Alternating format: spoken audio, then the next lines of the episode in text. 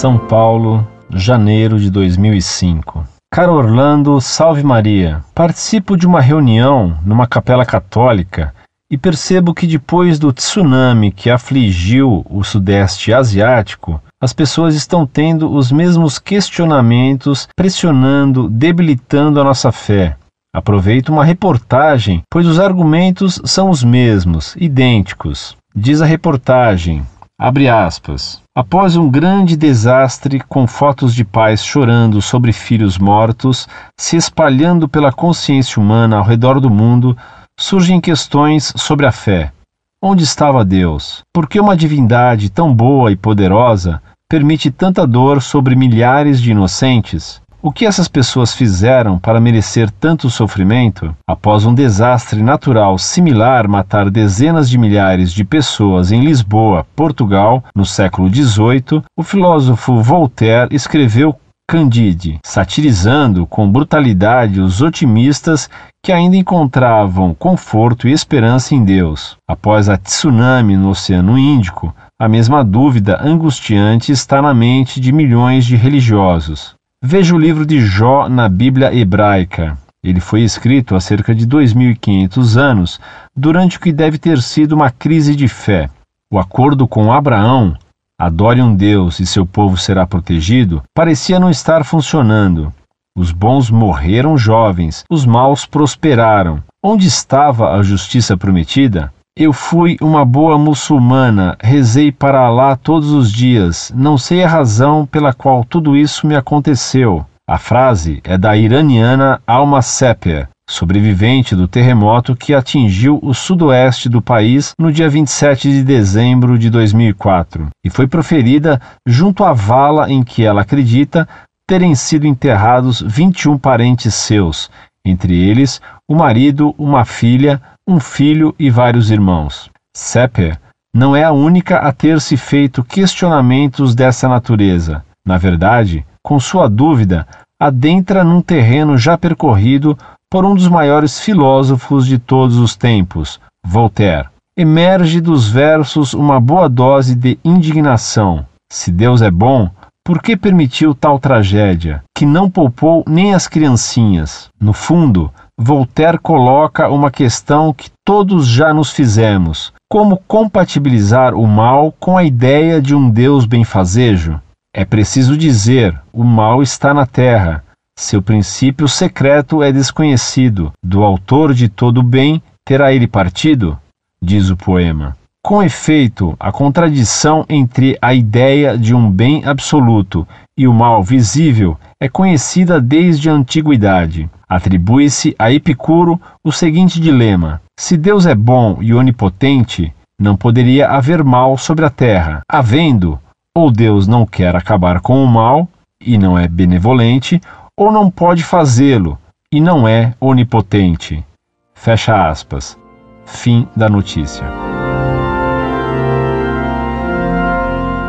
Muito prezado, salve Maria. Só quem pensa de modo muito superficial pode se escandalizar com o tsunami e as mortes que ele causou. Essas mesmas pessoas não pensam que todos os dias há milhares de mães que matam os seus próprios filhos em seu ventre praticando o aborto. Milhões de abortos são perpetrados diariamente no mundo.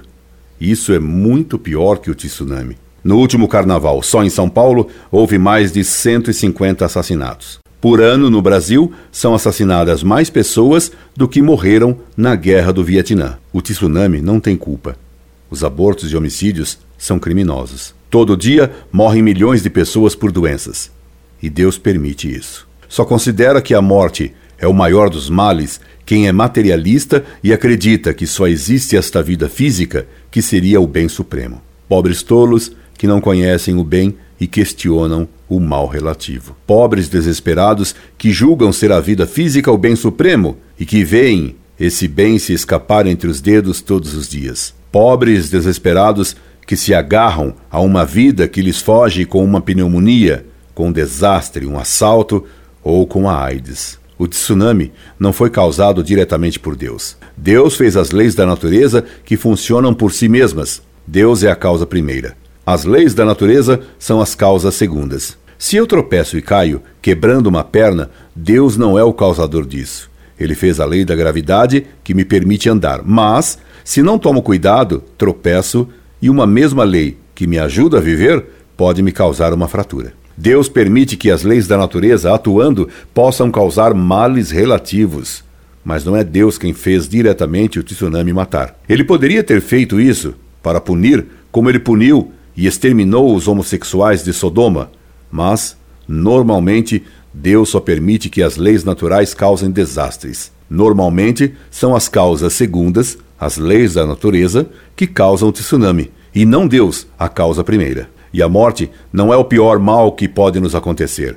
O pior mal é o pecado que nos leva ao inferno. O maior mal é não ter Deus na alma. O maior mal é não amar a Deus, que é a verdade, o bem e a beleza absolutas. Todos nós estamos condenados a morrer, quer seja de infecção, numa unha encravada, quer por um tsunami. Eu vou morrer em breve. Você também vai morrer. Um câncer está à minha espreita, como criminoso atrás das sombras da noite. O importante é morrer bem. E só morre bem quem viveu bem, cumprindo a lei de Deus. Quem não sabe por que vive, não compreende por que se morre. Quem não tem motivos para viver, não sabe por que morrer. E como bem disse um poeta, já que vamos morrer, é melhor morrer com glória. É melhor viver com honra para saber morrer com glória. É isso que nos ensina o sol, cujo morrer no horizonte é cheio de glória. Eu quisera morrer um dia sob um céu de fogo, dizendo uma boa palavra por uma bela causa. Sim, morrer por Deus e pela Igreja. Em uma manhã azul, ao sol. Os homens de nossa época não sabem por que vivem e por isso não sabem por que morrem. Você citou Voltaire como um grande filósofo. Esse homem que falava de liberdade, mas vivia também do tráfico negreiro, além de outras fontes espúrias, dizia a seus amigos: Mente, mente sempre. Sempre se acreditará em alguma coisa do que dissemos. Dele, um outro filósofo, também cheio de erros, Joseph de Mestre, disse: Sodoma se envergonharia de Voltaire. Paris o exalta. Esse Voltaire que concluía todas as suas cartas dizendo: esmagai o infame, isto é, Jesus Cristo, esse homem que viveu caluniando, mentindo e sofismando, esse homem de vida corrupta, teve morte horrorosa por desespero, comendo seus próprios excrementos. Voltaire. Horroriza-me citá-lo. E lamento ter que escrever o nome dele, o infame, no site Montfort. E você me cita Jó, pensando que ele era judeu e ele não o era. E você argumenta com o livro de Jó, notando que os maus prosperavam, enquanto Jó, que era santo, padecia. Mas você não vê que ainda hoje é assim? Que sempre foi assim? Que sempre será assim? Os bons serão sempre injustiçados e terão que sofrer, pois não sabe você que o nome Jó significa homem das dores e que Jó foi figura profética de Cristo, o homem das dores, por antonomasia? Cristo, o Filho de Deus, sem ter culpa alguma, sofreu paixão terrível e morte na cruz para pagar os meus pecados e os seus também. E os pecados dos coitados mortos pelo tsunami.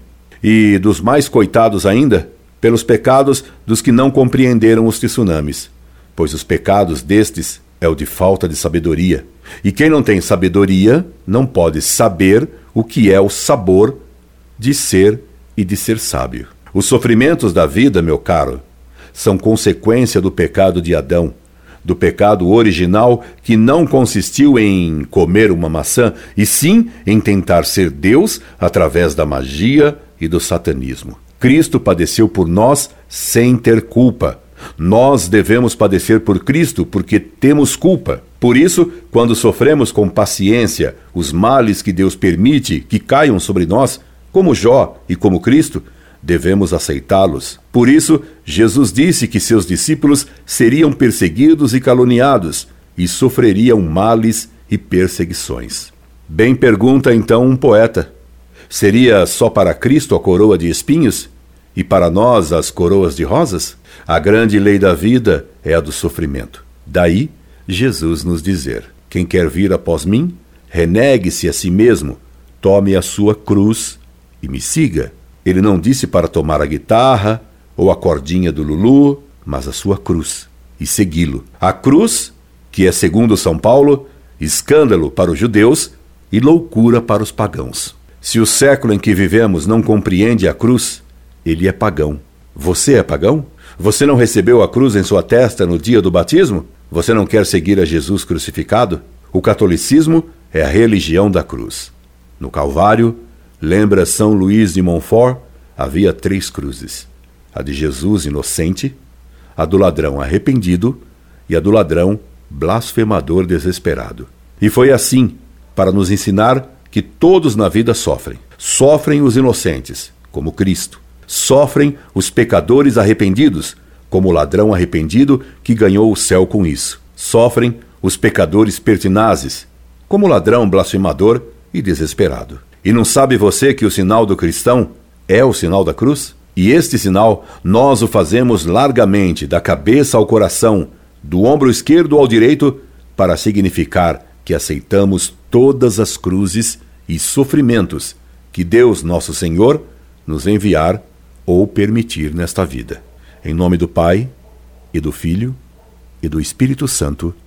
Amém. Incorde Jesus Semper, Orlando Fedeli.